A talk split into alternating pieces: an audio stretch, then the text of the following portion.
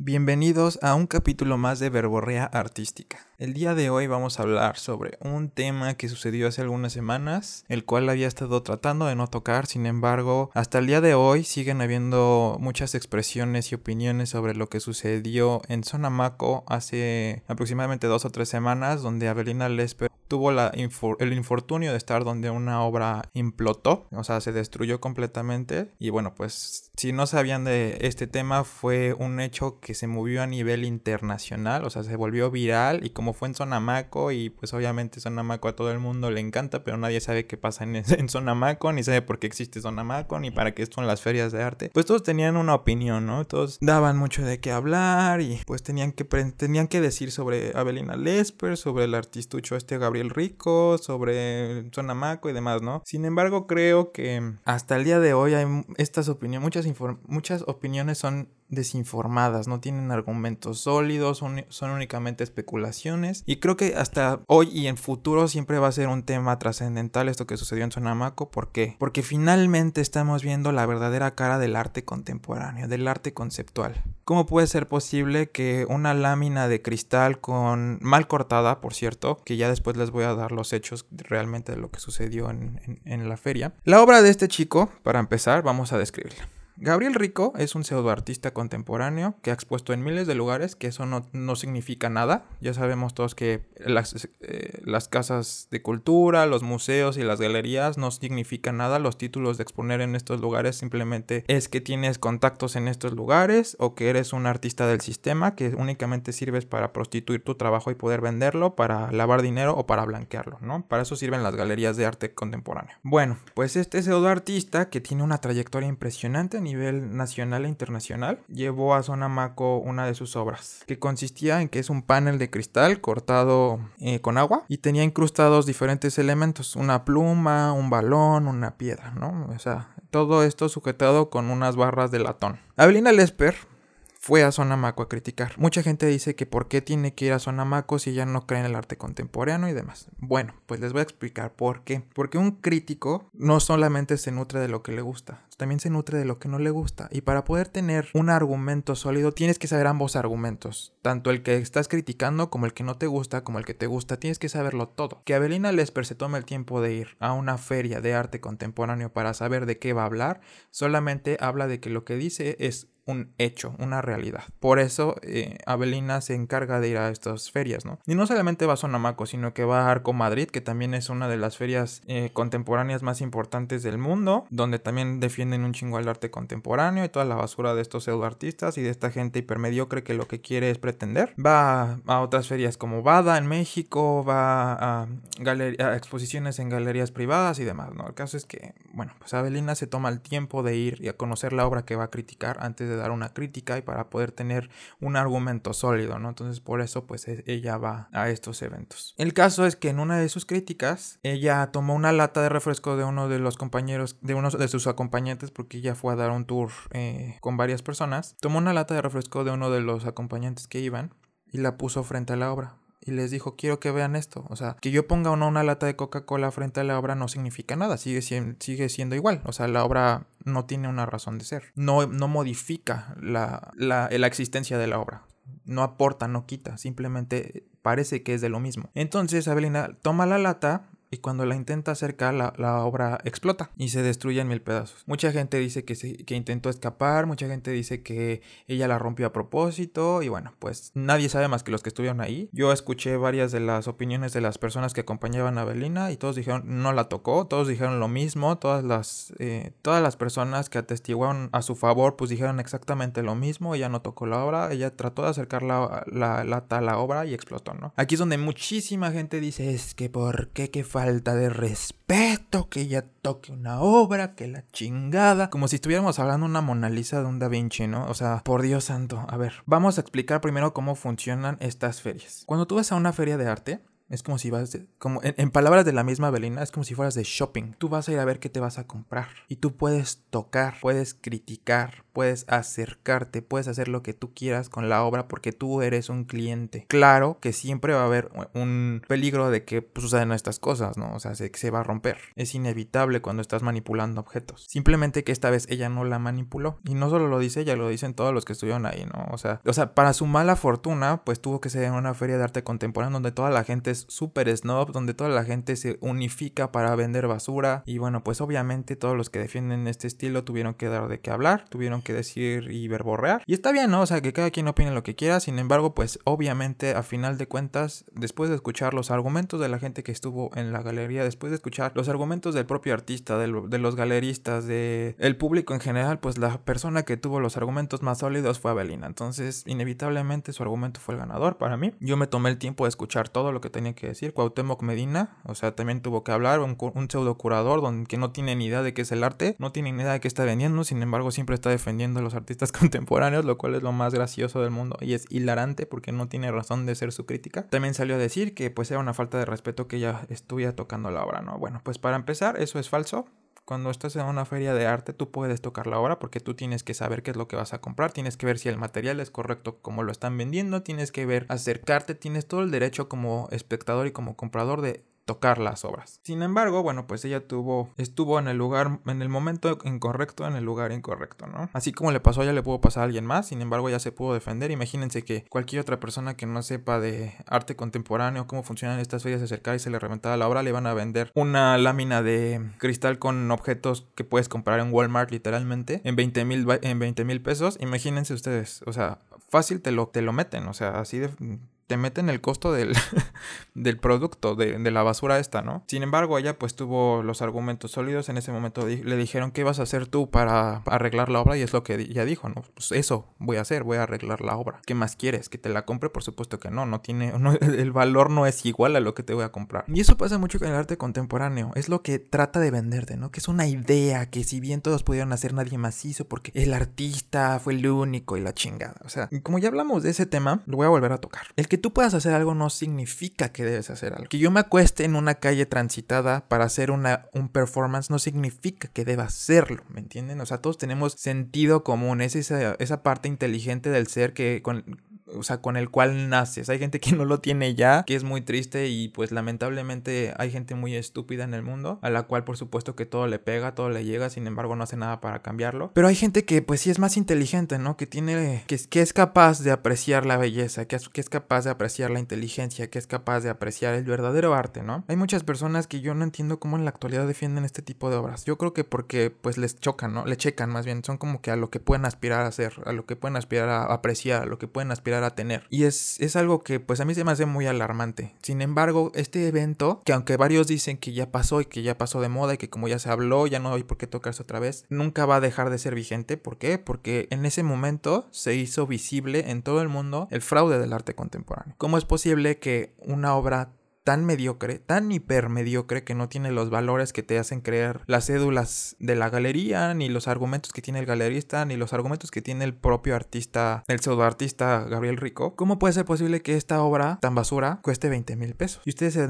se, deben preguntar, o bueno, al menos yo lo hago, yo, yo me pregunto, ¿por qué cuesta tan caro? ¿Por qué ir a una galería y ver las obras es tan caro? ¿Por qué? Si no puedo ver ni los valores de belleza que me están queriendo dar, ni los valores intelectuales que me quieren dar, ni los valores filosóficos que le quieren dar a la obra, no los veo, no los veo, o sea, y eso es lo que ellos venden, ¿no? Que como el artista sí los ve, pues tienes que pagarlo, ¿no? Para ver la, la interpretación de la realidad del artista lo cual es completamente falso. Lo que sucede con estas galerías es que como el precio es falso, el, precio es ficticio, el galerista y el artista le pueden dar el precio que quieran, esto ayuda a blanquear el dinero, a lavar el, a lavar el dinero. Yo te puedo decir, ¿sabes qué? Imagínense esto, te cobro la, la, la obra en 20 mil pesos. O sea, yo te puedo dar, yo te puedo hacer una factura y pues lo deducimos, ¿no? Y te doy el extra, o sea, dividimos el costo. Eso es lo que pasa con estas obras. Y eso es lo que pasa con estas ferias. Únicamente sirven para blanquear el dinero. Por eso estas obras son tan caras y por eso estos pseudoartistas se mueven tanto en, el, en las ferias y se mueven tanto internacionalmente. Porque ayudan a lavar dinero. Esa es la realidad del arte contemporáneo. Y no lo ha dicho solamente Abelina, lo han dicho mil y un críticos de arte. Sin embargo, bueno, pues es muy fácil opinar, ¿no? Cuando tú no sabes hacer las cosas, está bien. O sea, todo el mundo tiene el derecho a opinar aunque no hagas arte. Sin embargo, los que somos críticos y los que estamos también del otro lado, los que también creamos arte, sabemos a lo que nos estamos enfrentando. Ustedes pueden acercarse a cualquier tipo de artista, ya sea fotógrafo, ya sea bailarín, ya sea actor, ya sea artista visual ya sea escultor, lo que ustedes quieran. Ninguno de ellos, al menos ninguno que haya aprendido con base en fracaso, o sea, que su obra realmente tenga una trayectoria de quehacer artístico, les voy a decir que el arte contemporáneo es arte. Yo al menos no conozco a ningún artista, y miren que conozco a muchos del medio porque yo también me muevo en este medio. Ninguno me ha dicho, ¿sabes qué? Me encanta ir a, a, a Zona Maco a ver una alfombra que pude haber comprado en, en Costco como una interpretación de cómo el ser humano está arraigado a la o sea, nadie, nadie, nadie, nadie, nadie. ¿Por qué? Porque el, arte objeto, el ready-made, no tiene nada que verse. O sea, ¿para qué quieres ir a ver, a, Zona Maco algo que tú puedes ir a comprar en el súper? ¿Dónde está la interpretación del artista? ¿Dónde está el trabajo del artista? ¿Dónde está la inteligencia y la sensibilidad del artista? No están. Es, un fraude. Es completamente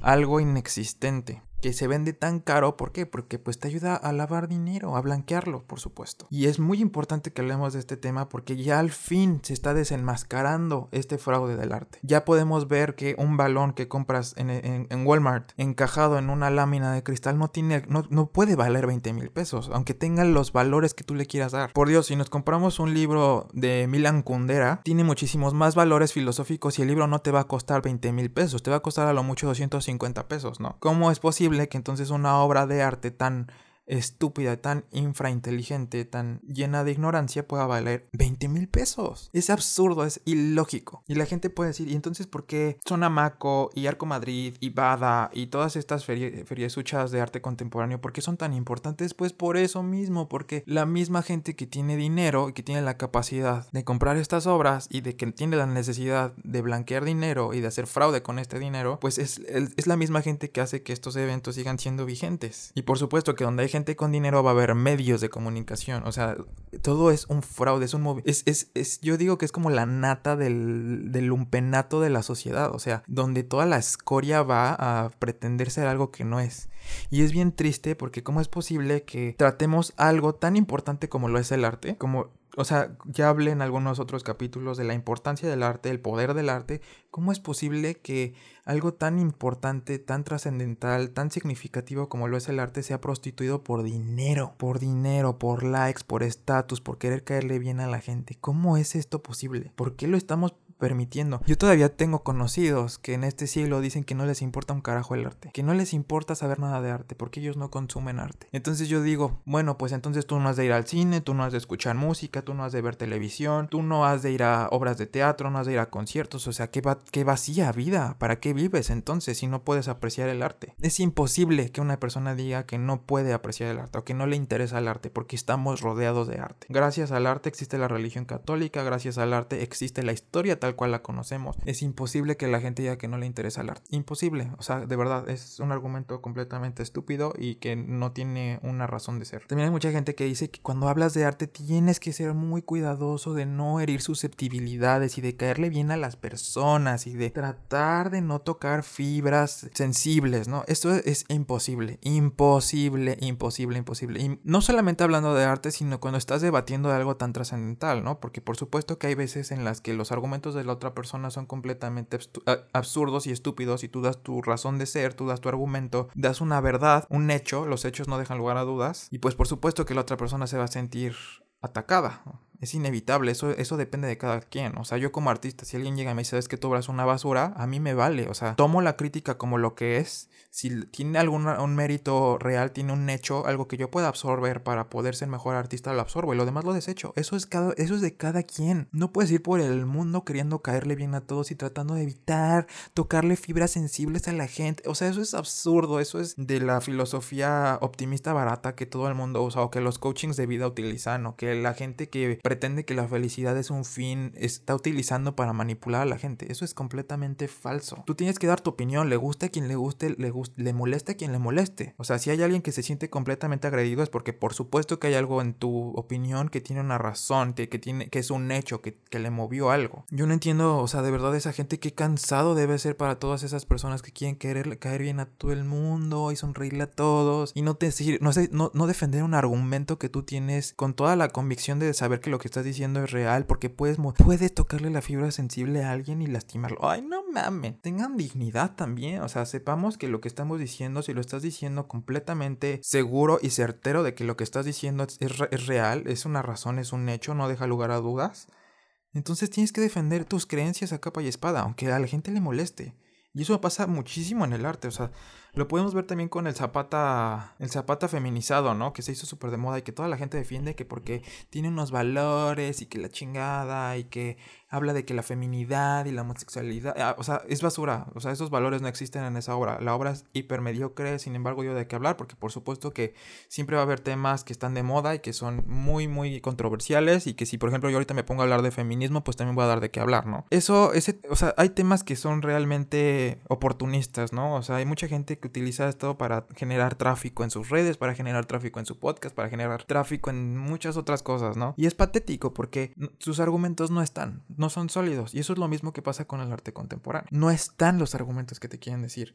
Cuando tú ves una obra y dices yo la pude haber hecho, no estás frente al arte. Y como ya dije alguna vez, todo depende de cómo tú lo veas. Por supuesto que eso siempre va a ser evidente, eso es un hecho, eso es inteligencia básica, eso es sentido común, ¿no? Todo, todo, todo, todo, todo va a tener que ver cómo tú veas la vida, cómo, cómo tienes tu bagaje. Sin embargo, si tú crees si tú eres capaz de apreciar el arte del barroco, por ejemplo, que es la expresión máxima de técnica, de sensibilidad, de todo, o sea, yo creo que es la época de oro del arte, o sea, si tú eres capaz de apreciar eso, pues también eres capaz de decir, ¿sabes qué? O sea, si estoy viendo una obra que no le llega ni a las rodillas, pues tampoco es arte, ¿no? O sea, creo que es por añadidura esa, esa, ese, ese, pensamiento, ¿no? Escuchando por ahí un podcast que se llama Hablemos Arte, estaba escuchando un capítulo que se llama ¿Cómo se debe criticar una obra de arte, ¿no? Y bueno, pues la, la pues, pues supongo que es la autora, la autora del podcast, este, habla de que hay pasos a seguir sobre la crítica y que Abelina no supo seguir estos pasos. O sea, háganme el favor, hay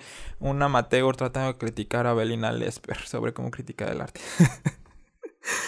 Bueno, para empezar, para criticar una obra no hay pasos, o sea, simplemente con que tú sepas expresarte y sepas hablar y, ver, y verbalizar lo que tú estás viendo, puedes criticar una obra. Que llegue esta gente y te quiera, que te quiera decir que hay pasos a seguir y tienes que saber y tienes que tener un lenguaje y tienes que tener eh, cierta sensibilidad al criticar una obra para que no hieras la susceptibilidad del artista es completamente falso. Es la misma retórica que utilizan los mismos artistas conceptuales, es la misma retórica que tratan de utilizar los galeristas de este fraude y de, esta pseudo, de este pseudo estilo de arte para defender las obras. Eh, a mí se me hace muy importante que hablemos de esto porque, bueno, pues este podcast de esta chica tiene muchísimos seguidores y a mí se me hace muy preocupante. Me, preocupa que tanta gente crea que lo que ella está diciendo es una realidad, que crea que lo que está diciendo es válido, porque Puede ser válida su opinión, sin embargo lo que está diciendo no tiene ninguna congruencia, no tiene ningún valor, simplemente, bueno, basta escuchar sus capítulos para saber que está leyendo todo lo que está diciendo, ni siquiera desde su opinión, tuvo que generarla a través de copiar lo que otras personas dijeron para poder tener un argumento, lo cual pues también es muy triste, ¿no? Porque pues si vas a escuchar un podcast para escuchar a alguien leer, pues mejor ponte a leer tú,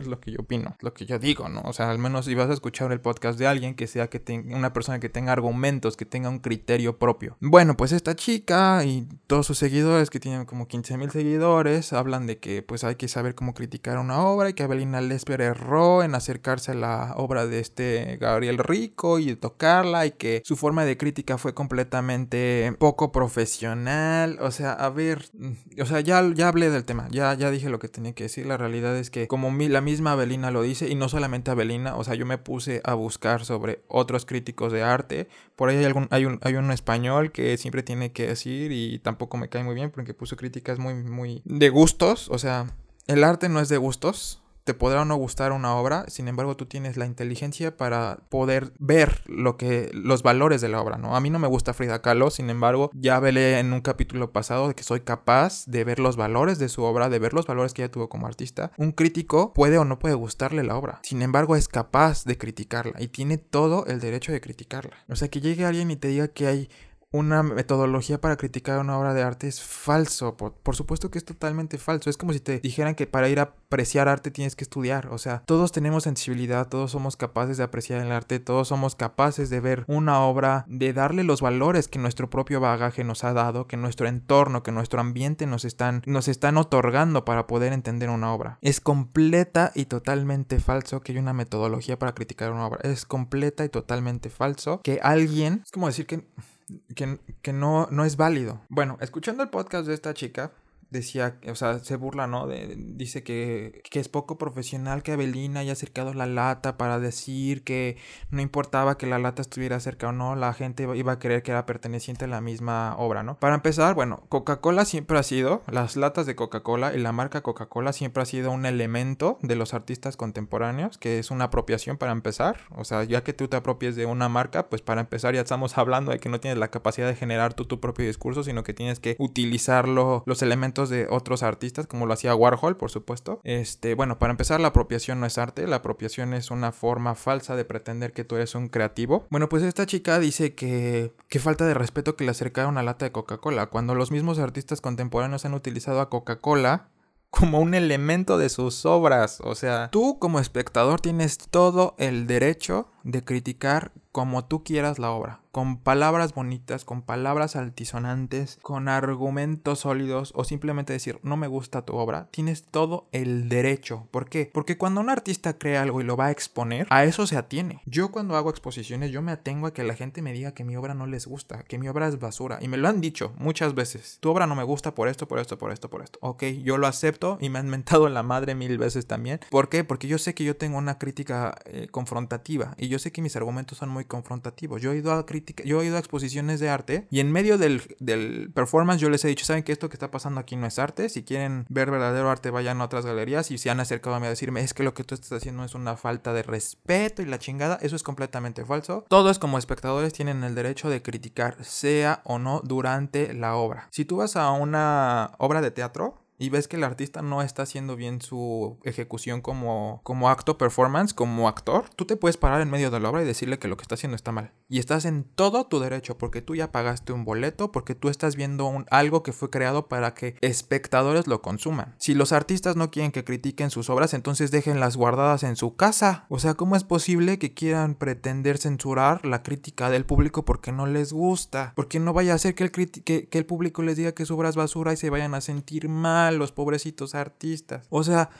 ¿qué clase de artistas estamos creando que no son capaces de afrontar a la crítica? Por Dios, y el arte se, el arte se se nutre de la crítica misma. O sea, es absurdo, es absurdo decir que no puedes criticar una obra o que hay una metodología para que el artista no se sienta atacado. No mames. O sea, si yo hubiera ido a Sonamaco y hubiera visto eso, yo sí le habría dicho al artista, sabes que eres un mediocre, cabrón. ¿Cómo puede ser posible que en tu huevonada no, no seas capaz de crear algo por ti mismo? Tengas que ir a comprar los elementos a pinche Walmart, güey. Yo solamente tuve una oportunidad hace, creo que cuatro años, cinco, de ir a Sonamaco Estuve cinco minutos y me fui porque la neta me aburrió un chingo, yo no vi nada interesante. Fue cuando estaba una alebrije, me acuerdo nada más de la alebrije, y el alebrije costaba como 60 mil pesos y era una alebrije de papel maché que tú podías haber hecho en tu casa, o sea, de verdad, algo sumamente frustrante para mí como creativo y como, como crítico, ¿no? Entonces es, es, es algo que debemos rescatar, ¿no? Este suceso que, que, que pasó con Avelina Lesper es la puerta que todo el mundo se dé cuenta del gran fraude que es el arte contemporáneo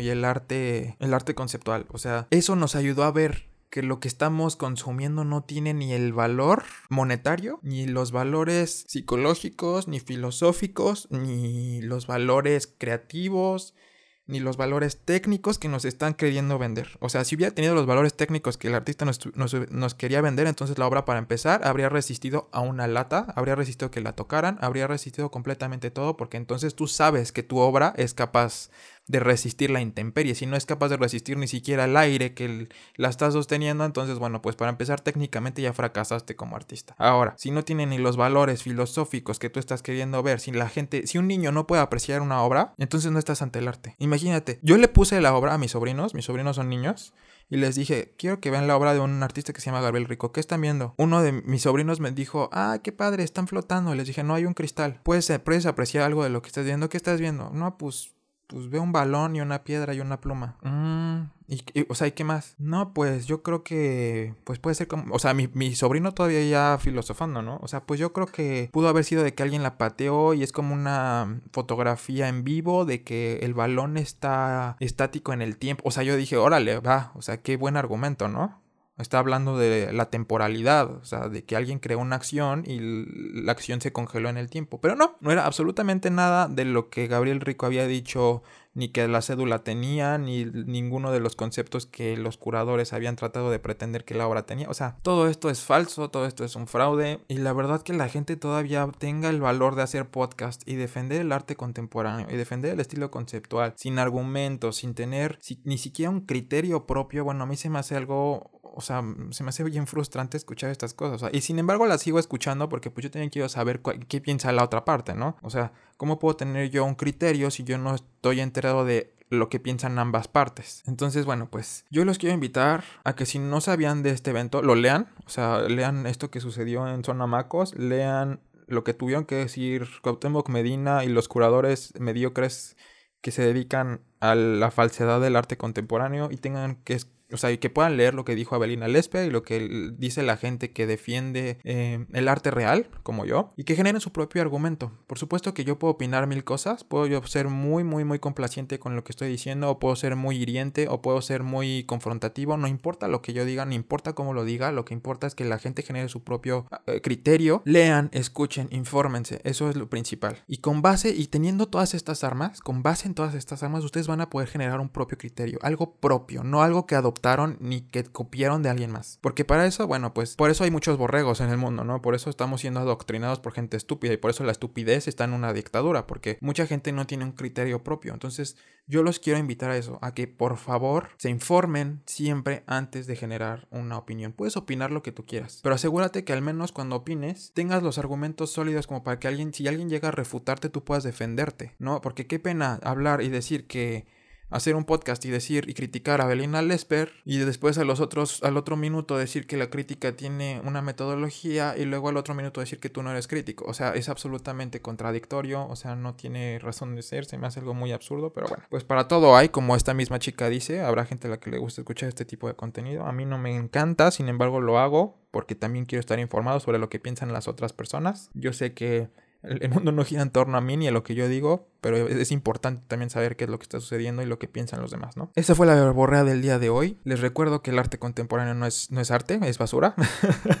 y si no me creen, pueden ver cualquiera de las exposiciones. Como ya dije alguna vez, si van a ver una exposición, traten de no leer cédulas, traten de no escuchar lo que la gente opine. Primero generen ustedes su propio criterio y después ya se van a alimentar muchísimo más leyendo lo que el artista quiso plasmar, lo que la cédula dice y lo que el curador dice. Sin embargo, si lo que ustedes están viendo no tiene las características que le están que les están vendiendo no están ante una obra de arte. El arte no necesita de textos, el arte no necesita de defensores. El arte habla por sí solo. Les quiero agradecer a todos los que me escuchan, a todos los que me han recomendado, felicitándome por decir lo que tengo que decir y algunas las otras personas que me escriben diciéndome que yo no tengo la inteligencia básica para poder expresarme. Bueno, pues para que vean que sí la tengo. Gracias a todos que se acercan a decirme lo que tienen que pensar, lo que quieren decir, sus opiniones y bueno, pues para eso funciona este podcast, para que yo pueda sacar todo lo que llevo dentro como crítico, como espectador, como artista y pues para que haya otra gente que también sepa que no está sola, que muchos pensamos igual, y también para aportarle a los que no saben de, los, de este tema, ¿no? El arte